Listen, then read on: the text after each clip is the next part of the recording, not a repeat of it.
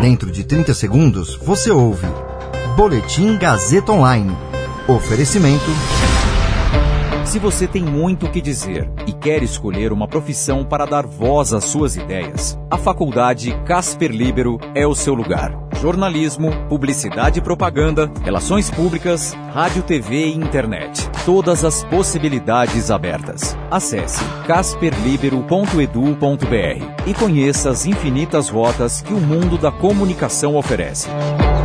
Comunicação é mais do que uma escolha, é um modo de existir. Agora você fica bem informado e atualizado. Está no ar o Boletim Gazeta Online. Ciro Nogueira aceita convite de Bolsonaro e será o novo ministro da Casa Civil. Anvisa suspende autorização de importação da vacina Covaxin. Meu nome é Caio Melo e esse é o Boletim Gazeta Online. O senador Ciro Nogueira, do PP do Piauí, aceitou oficialmente o convite do presidente Jair Bolsonaro e será o novo ministro da Casa Civil. Ciro confirmou a informação após se reunir com Bolsonaro no Palácio do Planalto. O próprio presidente já havia antecipado na semana passada que o senador iria para a Casa Civil. Nogueira é presidente do PP e membro do grupo conhecido no Congresso como Centrão. A ida dele para a Casa Civil é uma estratégia de Bolsonaro de se fortalecer politicamente. O presidente tenta estreitar seus laços com o grupo, fundamental para o governo ganhar votações no Congresso e também busca melhorar a relação do governo com o Senado, onde a CPI da Covid tem gerado desgastes para o Palácio do Planalto. A Casa Civil é um dos mais importantes ministérios da esplanada e, além de auxiliar na articulação política junto ao Congresso, atua na coordenação de ações do governo com outras pastas. O ministro da Casa Civil compõe, junto com o ministro da Economia, a Junta de Execução Orçamentária, responsável por definir questões do orçamento, como remanejamento de verbas entre os ministérios, créditos suplementares e bloqueios e desbloqueios de verba. A ida de Nogueira para a Casa Civil faz parte de uma mini reforma ministerial costurada por Bolsonaro. O atual ministro da Casa Civil, Luiz Eduardo Ramos, deve ir para a Secretaria-Geral da Presidência, hoje comandada por Onix Lorenzoni. Com isso, Onix deve ir para o novo Ministério do Trabalho, que será recriado. Até então, no governo Bolsonaro, o trabalho ficava sob a responsabilidade do Ministério da Economia.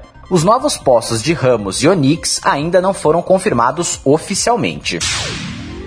A diretoria da Anvisa decidiu hoje, por unanimidade, suspender cautelarmente a autorização excepcional e temporária para importação e distribuição da vacina Covaxin no Brasil. A autorização foi solicitada pelo Ministério da Saúde e aprovada em 4 de julho. Segundo a Anvisa, a medida prevalece até que sobrevenham novas informações que permitam concluir pela segurança jurídica e técnica da manutenção da deliberação que autorizou a importação. A decisão da Anvisa foi tomada após a agência ser comunicada pela fabricante indiana Bharat Biotech, que desenvolveu a Covaxin, que a Precisa Medicamentos não possui mais autorização para representá-la no Brasil. Também foram cancelados os estudos clínicos da vacina Covaxin no Brasil e encerrada a análise de uso emergencial do imunizante. O relator do processo, o diretor Alex Machado Campos, considerou que a perda de legitimidade da empresa Precisa pode impactar no cumprimento de requisitos e condicionantes da importação.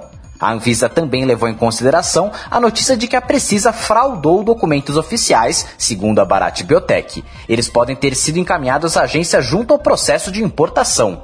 Esse boletim contou com suporte técnico de Agnoel Santiago, supervisão técnica de Roberto Vilela. Coordenação: Renato Tavares. Direção da Faculdade Casper Liber e Gazeta Online, Wellington Andrade. Você ouviu Boletim Gazeta Online.